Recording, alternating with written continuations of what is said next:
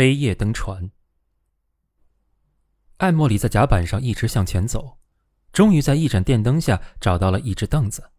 他从口袋里摸出笔记本和铅笔，然后开始慢慢的、吃力的写起来。我们今夜开拔，无声的，我们涌向静悄悄、空荡荡的马路。列队前进，黑压压，幽灵惊跳。他们听见了压低声音的脚步。趁月黑整装出发。齐整的脚步声便响了，隐隐绰绰的船屋。日夜操练未疲沓。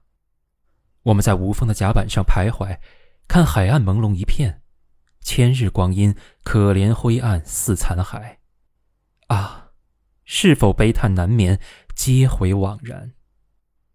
眼前大海白茫茫，云层散去了，天上亮光阴冷，照见了空洞的通道两旁的光。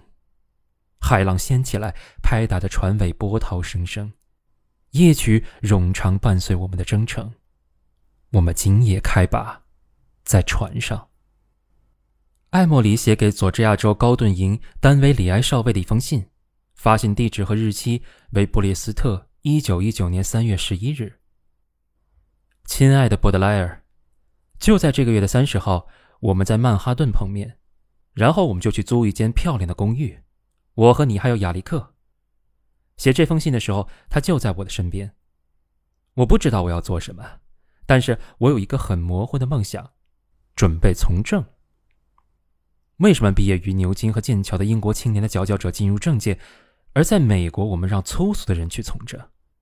他们是由党派的基层机构培养的，是在党派集会上训练的，然后送往国会，都是一群大腹便便的营私舞弊的人。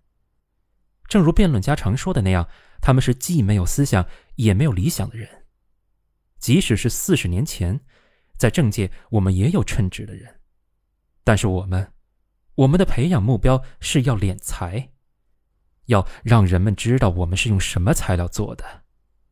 有时候真愿意自己是一个英国人。美国生活太笨，太蠢，太糟糕。由于可怜的贝亚特里斯的去世。我可能会有一点钱，但是钱少的可怜。我对母亲什么都可以谅解，就是不能谅解她到了人生即将结束的时候，突然心血来潮开始笃信宗教，于是，一半遗产都用到教堂里，用到神学院的捐款上去了。我的律师巴顿先生写信告诉我，我的千万财富大多数都投在公共交通上，而上述公交公司是亏损的企业。因为车费只有五分钱，想象一下，要付给一个不认字儿的人三百五十块钱的月工资。然而这一切我还是相信的，即使我已经看到曾经是相当可观的一笔财富就这样一点一点的消失了，消失在投资上，消失在铺张浪费上，消失在民主管理上，消失在所得税上。多么现代呀！这就是我整个人，宝贝儿。闲话休提。我们会有真正漂亮的房间，你可以在一家时尚杂志上找一份工作，亚历克可以到新矿公司或者他们家开的随便哪一家公司去。他在我后面看我写信，他说是铜矿公司，可是我觉得什么矿都不重要，你说对吗？不管是新矿公司赚的钱还是铜矿公司赚的钱，可能都一样有营私舞弊。要说赫赫有名的艾莫里嘛，他要写出不朽的文学作品。倘若他有把握，敢于大胆向别人叙述，要给予子孙后代危险的礼物，莫过于几句说的巧妙的陈词滥调了。Tom，你为何不做一个天主教徒？啊，当然，要做一名虔诚的天主教徒，你得抛弃你过去常跟我说的那些恶毒的阴谋诡计。但是，倘若你与金色的高大烛台联系在一起，你就可以写出更加优秀的诗歌以及长而平和的赞美诗。即使美国的神父如我母亲所说是相当的低级趣味，你还是要找一个漂亮一点的教堂。我会把你介绍给达西大人，他的确是个奇才。凯里的死是一个沉重的打击，在某种程度上，杰西也是。我有极大的好奇，想知道伯恩到底被世界的哪一个奇怪角落吞噬了。你觉得会不会是他化了名被投进监狱了？战争。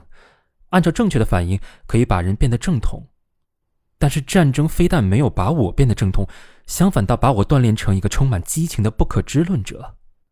罗马天主教会的羽翼近来频频遭折，它的作用恐怕已经微不足道。他们也不再有什么优秀作家了。切斯特顿的作品我已经读厌了。我只发现一个军人经受了被炒得甚嚣尘上的精神危机的考验，例如这个人唐纳德·汉基。我认识的那个人现在已经在攻读牧师职位，所以他已经成熟，可以担当这个职务。我真诚地认为，这都是一派胡言。尽管对于在国内的人来说，这也是感情上的安慰，也会让父亲母亲为自己的孩子而高兴。这种危机引发的宗教毫无价值可言，充其量只会转瞬即逝的。我认为有四个人发现了帕里斯，而相比之下，只有一个人发现了上帝。可是我们，我和你还有亚历克，啊，我们要找一个日本男管家，穿戴整齐去出席晚宴，喝佐餐葡萄酒，过着沉思、毫无感情的生活。直至我们决定与财产拥有者们一起拿起机关枪，或者与布尔什维克们一起扔炸弹。上帝呀，汤！我希望闹出事儿来。我像魔鬼一样焦躁不安，害怕发胖，害怕恋爱而变得婆婆妈妈。日内瓦湖的家现在已经出租了，但是我上岸之后准备西行，去找巴顿先生了解详细情况。来信可寄芝加哥布莱克斯通转交。